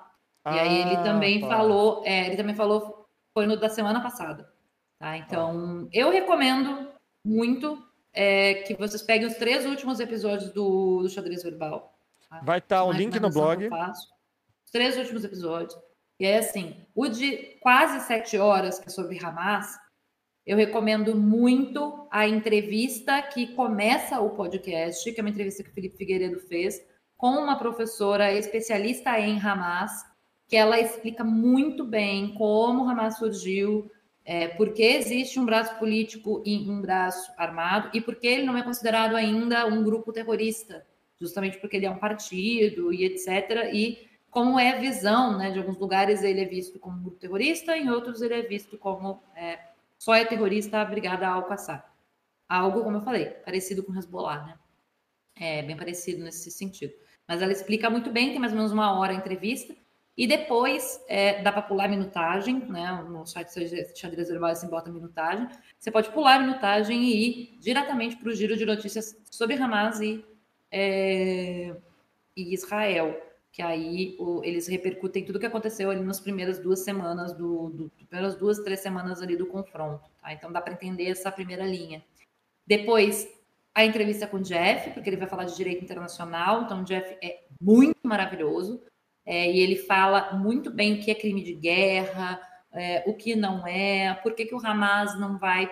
É, tem uma legislação. É, o Hamas é um grupo, não é um Estado, então por que, que tem coisas que servem para o Hamas e coisas que não? Por que, que tem coisas que servem só para o Estado de Israel? É, mesmo Israel não tendo assinado o Tratado de Roma, por que, que Israel está vinculado a essas, essas, leis e pode ser julgado por possíveis crimes de guerra, se assim for definido, né, que ele seja, seja levado a julgamento por isso, enfim. Jeff explica bem. E a semana passada a gente tem essa entrevista, mas também tem a repercussão do, do Hamas e, e, e, e Israel no confronto, que eu também acho que é muito importante vocês darem uma, uma olhadinha. Então, os três últimos IPs. É, e vou recomendar também que vocês sigam tanto é, o perfil do Farofeiros Cast, que a gente tem feito essas pílulas diárias com algumas. Com a gente, caralho, é a Paola que faz, tá? Não sou eu, tá? É. Eu faço meme só. Não estou usando, como o Rodrigo falou, imagens, porque eu acho que mais importante do que criar um engajamento com foto de criança morta é eu trazer para vocês as informações apuradas em mais de uma fonte, para que a gente não caia em nenhum tipo de nenhum tipo de máquina de guerra midiática, porque tem máquina de guerra midiática do Hamas, tem máquina de guerra de Israel, e a de Israel é bem potente. Bem potente. A gente está vendo que ela é bem potente.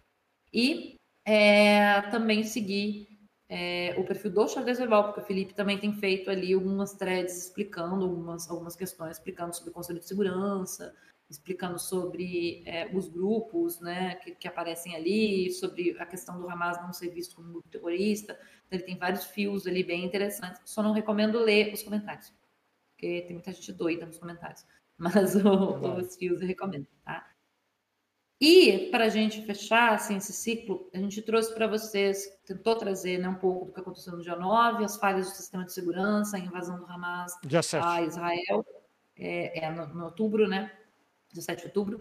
A gente tem a resposta israelense que a gente falou, falamos do Hamas enquanto partido, né? O Hamas surge como partido político nos anos 80, início dos anos 90 tem as Brigadas Armadas. É, isso tudo é usado em 2005 na primeira eleição depois da morte do Yasser Arafat para ganhar é, o parlamento em Gaza, que é a área mais populosa. Então, eles vão usar como argumento que Israel teria saído do território em função do uso da resistência armada. É, eles vão falar sobre o fato de ter aparecido membros do Fatah, né, que até então era o partido hegemônico, é, pegando e desviando recursos. É, vai se usar a questão de não ver mais a figura do Yasser Arafat, né? É, então isso também é muito é muito é muito simbólico assim né não ter mais esta figura é, e aí a gente tem né, a sanção do Hamas ali no legislativo e necessariamente uma ruptura com é, o Fatah, tem conflito entre eles, conflito armado entre eles, e aí, quando o Hamas toma Gaza, a decisão de Israel de fechar Gaza por completo, terminar o fechamento e fazer o muro, que começou a ser construído em 2006 e, e foi terminado, terminaram de construir ele no meio da pandemia, tá? de 2021, 2020. Então, a gente tem todo esse contexto. Vale lembrar, Gaza, ela está sitiada, mas ela já estava sitiada antes, ela não foi sitiada para esta guerra. Israel já havia sitiado Gaza antes, tá? então não tem saída pelo mar. As pessoas perguntam assim: por que o povo de Gaza não foge do Hamas, não sai pelo mar? Eles não podem sair pelo porto de Gaza, porque o porto de Gaza é controlado por Israel. Quem entra, quem passa para o lado do porto de Gaza é quem Israel permite, que basicamente são navios de ajuda humanitária de países aliados de Israel, que eles sabem que são aliados de Israel, não vão estar levando arma para o Hamas. É, o lado terrestre é todo cercado, tem duas cercas, tem um muro, um muro com mais de 20 metros de profundidade, é, é um negócio bizarríssimo, assim. É, não tem como eles saírem por ali. E é, não tem como sair pelo ar, porque tem o controle do espaço aéreo por Israel também. Então, o único jeito é, do, dos palestinos saírem é se for autorizada a passagem por Rafah. Rafah, que é controlada pelo Egito. É a única fronteira que não é controlada por Israel, é controlada pelo Egito. Mas vale lembrar, estamos em guerra. Egito não vai querer se, se colocar contra Israel nesse momento, eles são parceiros há muito tempo. Né? O Monte Sinai mesmo, é, que era um território de disputa com os judeus, ficou no território egípcio, ficou com os egípcios, não é Israel. Né? É, para eles foi uma vitória histórica, assim. Então, você não vai ter eles deixando as pessoas passarem por Rafah sem uma autorização expressa de Israel, autorizando as listas, autorizando quem passa, quantas pessoas passam. Não vão abrir simplesmente passa não todo vão mundo. abrir simplesmente passa todo mundo. E a mesma coisa com a ajuda humanitária. Não vão entrar quantos caminhões foram, forem, né? Vai entrar quantos caminhões e o que Israel permitir. Então, se Israel disser que não entra combustível, vai passar alimento, vai passar medicação, mas não vai passar é, combustível. Né? E nesse momento está passando poucos caminhões de combustível, começou a passar, mas só para as agências da ONU. Não vai ir para os hospitais. Fique muito claro isso, tá? Por que não vai para os hospitais? O argumento de Israel é que se for para o hospital, Hamas vai usar. Então, esse é o argumento, tá? Então, tudo é o Hamas, né? Tudo É. o Israel vai usar como argumento para o Hamas. E aí, para a gente fechar, vale ressaltar que bombardear civis, invadir hospitais, é, bombardear áreas residenciais é crime de guerra. E aí, quando a gente diz assim, aí vocês vão dizer, alguém vai dizer, mas Israel avisou que era para sair, para as pessoas saírem do norte de Gaza, porque eles iam fazer a incursão. Só que no caminho do norte para o sul houve bombardeio enquanto as pessoas estavam saindo de lá. Tá? Tem Isso, vídeo. inclusive, um vídeo, e assim, só um... Tem vídeo dos brasileiros saindo do norte e indo para Canhunes. É, quando o governo brasileiro começou o processo para retirada dos brasileiros de Gaza, o primeiro processo foi tirar todo mundo do norte. Né? E aí levaram um grupo para Canhunes e um grupo para Rafah. O grupo que estava, em, que estava indo para Canhunes, a bomba caiu muito pouco de distância do ônibus brasileiro. Um ônibus que estava sinalizado como sendo um ônibus brasileiro. Tem vídeo, tá? Tem vídeo deles filmando. Eles enchem de bandeira do Brasil, assim, Isso, principalmente no Brasil. telhado. Isso. Tem a- a- a- o vídeo com um ônibus cheio de bandeirinha do Brasil, as pessoas dentro apavoradas, porque tinha acabado de cair uma bomba. Eles não sabiam a quantos metros de, de proximidade teriam, se não teria uma outra bomba. E todo mundo é retirado do ônibus, colocado dentro de uma casa, e a localização é enviada para Israel para que eles não bombardeiem aquela casa em Canhunes, porque tem, os brasileiros estão refugiados lá dentro, porque começou a cair bomba do lado de fora, do nada. Então, assim, Israel diz: saiam do norte, mas bombardeia o caminho da galera É, que tá indo meu, pro sul. assim, é para é proposital. A gente vai falar que não, mas parece, né? Parece. É, e a gente tem né, as incursões e bombardeios no sul. Então, assim, adiantou mandar as pessoas para o norte, do norte para o sul, se eles estão fazendo agora as ações lá? Estão mandando as pessoas agora saírem do sul. A pergunta que fica, e é a pergunta que eu quero deixar para o final, para vocês pensarem mesmo, eu, minha consideração final vai ser essa, tá? É só uma pergunta, é se mobilizaram pessoas para sair do norte Existe hoje aí, mais ou menos, segundo a ONU, 300 mil palestinos que deixaram o norte de Gaza em direção ao sul. Agora, Israel manda eles saírem do sul. Para onde esses palestinos vão?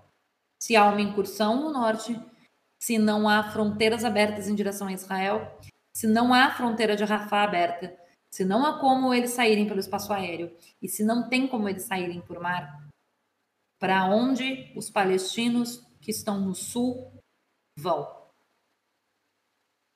Só isso. Para É, pensar. Não, é, infelizmente a situação é terrível e está caminhando para ser pior ainda. É, só mais uma leitura aqui do chat. Bom, o, Sérgio Hoff aqui lembrou que é para nunca ler os comentários, é verdade, nunca ler os comentários. Mas e, e o Pedro aqui deixa o detalhe importante que eu assino embaixo. Importante também lembrar, né, que salas de exames por leituras eletromagnéticas é um lugar estúpido para se guardar armas. Assim, eu me pergunto assim, será que a polícia brasileira fez curso lá com eles para esse negócio, para esse tipo de, de, de forja, assim, de provas? Porque é, eles passando as caixinhas um para o outro, com as caixas visivelmente vazias, sabe?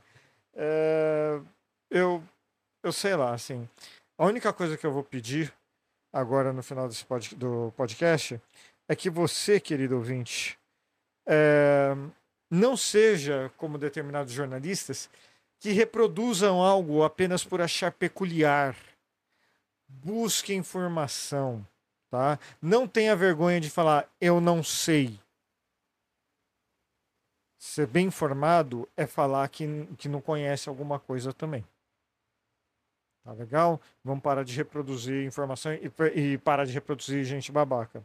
Dito isto, encerramos essa, essa live de sexta-feira, mas terça-feira tem Farofeiros Cast normal. Olha só, isso se é Reinaldo deixar. Puta que pariu, fudeu. Beijo, abraço, tchau. Meu Deus do céu, que horrível. Que horrível, meu Deus. Foi.